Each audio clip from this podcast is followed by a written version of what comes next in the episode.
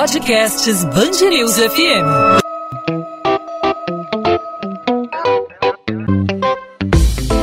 Dois às 20, com Maurício Bastos e Luana Bernardes. Simone Biles desistindo da final do individual geral dos Jogos Olímpicos de Tóquio, ela que não precisa nem falar, né? Favorita ao ouro, precisou se retirar da disputa para preservar a saúde mental. A desistência de uma das maiores promessas dos Estados Unidos na disputa solo da ginástica alerta sobre a importância da saúde mental entre atletas. Simone Biles citou a pressão na competição e o que chamou de demônios na cabeça quando entra no tatame. O caso de Biles não é isolado. O grande campeão também norte-americano Michael Phelps, imbatível na natação, enfrentou uma depressão na época da Olimpíada de Londres. Com a pressão de todo mundo que acompanha as provas, os atletas também lutam contra o tempo.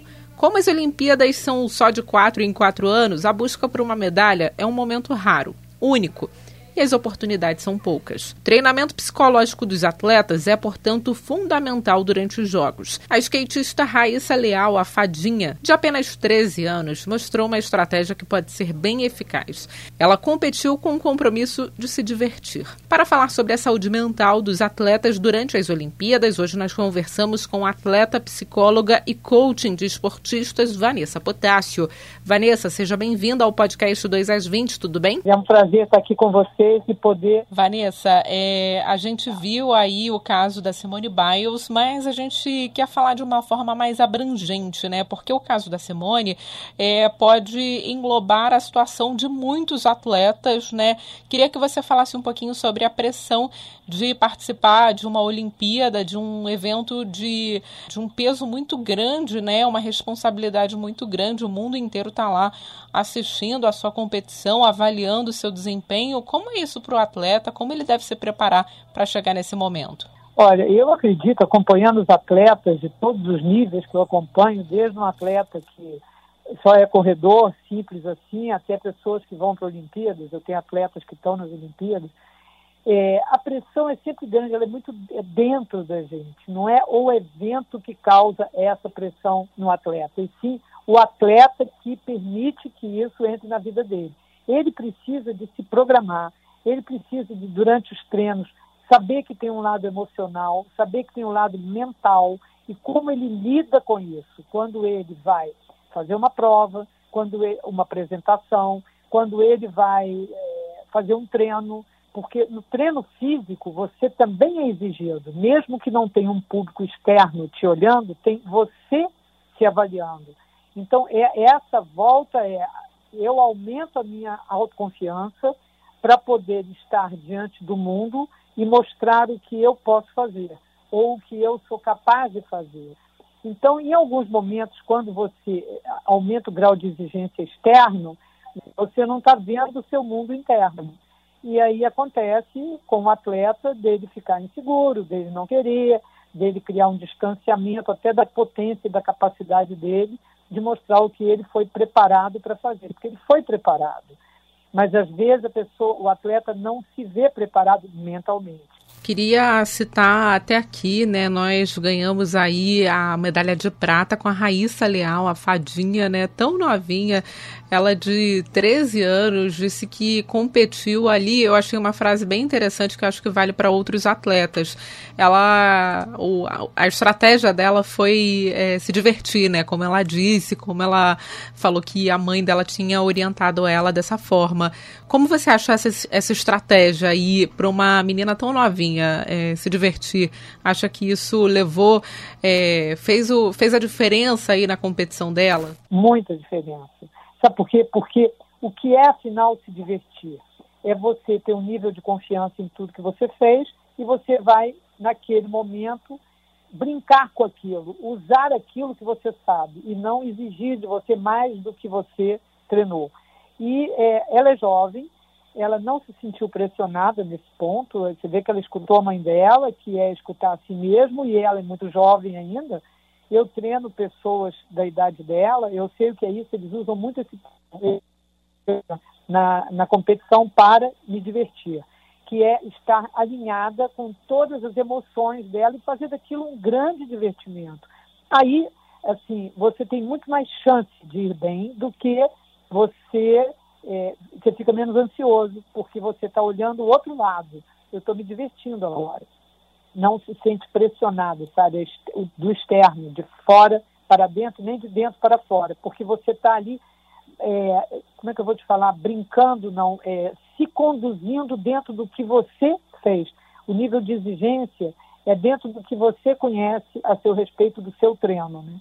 Porque ela provavelmente treinou e treinou muito, porque ela tem uma habilidade muito grande e um treino constante. Então essa consistência, essa essa vai e volta, vai e volta, deu a ela uma confiança muito grande. Percebe? Então esse mundo emocional, ele é um mundo que ele ele é muito rico muito rico e varia de pessoas para pessoas, como a gente leva isso para a vida e vê como altera na vida da gente a gestão das emoções que a gente tem. Né? E no caso da Simone Biles, ela desistiu é, da competição, disse que precisa cuidar da saúde mental. Isso não é motivo, acho que a gente deve deixar bem claro, né, que saúde mental é uma questão séria e isso não é motivo para ela ser é, criticada, né? Ela, ela, se na sua avaliação ela fez o certo aí ao deixar a competição porque estava sentindo essa pressão. É, como ela disse, cuidar dos. que quando ela está no tatame é, são os demônios que vêm na cabeça dela.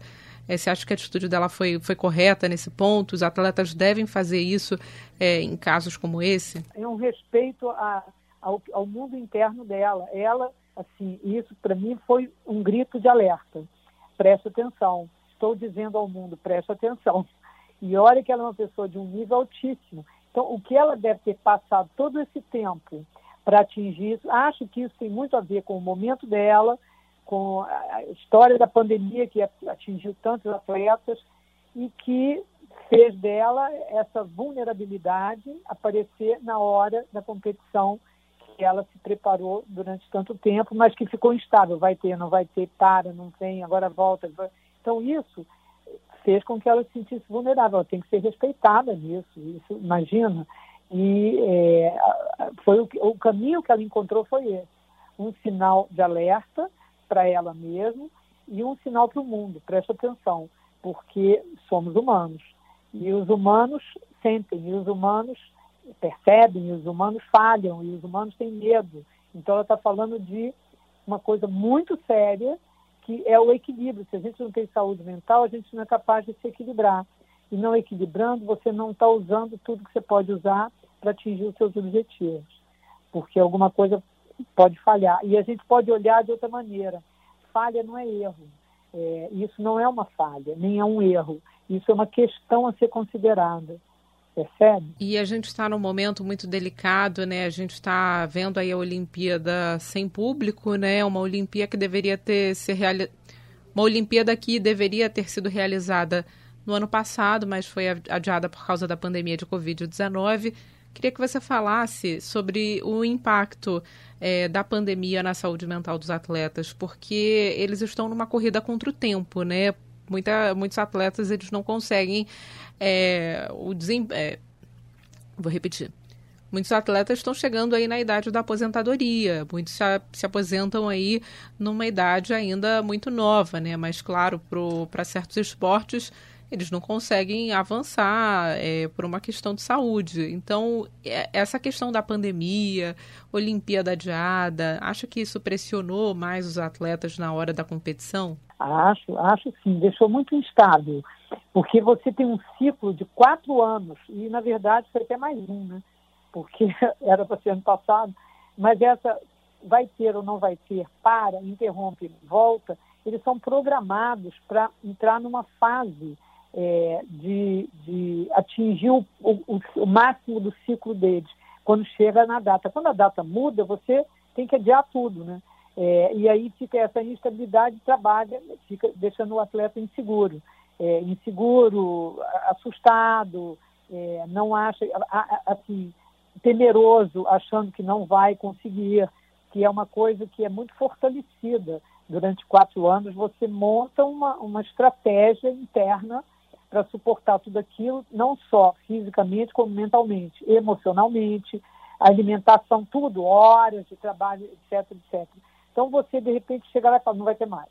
E aí, o que, que você faz com esse material humano?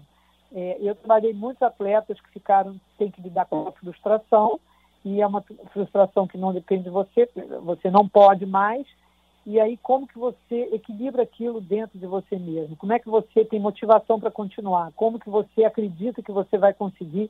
Porque alguns não tiveram espaço para treinar, outros tiveram, então é, e aí tiveram que ser isolados, não pode treinar em grupo.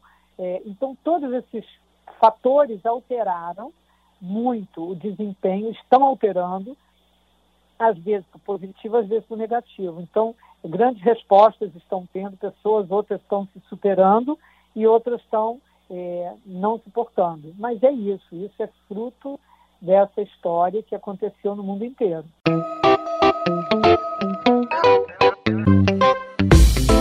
Dois às 20, com Maurício Bastos e Luana Bernardes.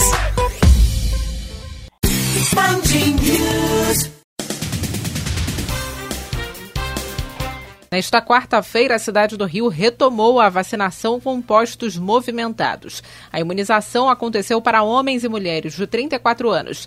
Quem recebeu a primeira dose sentiu um pouco de alívio e esperança. A campanha ficou suspensa por dois dias.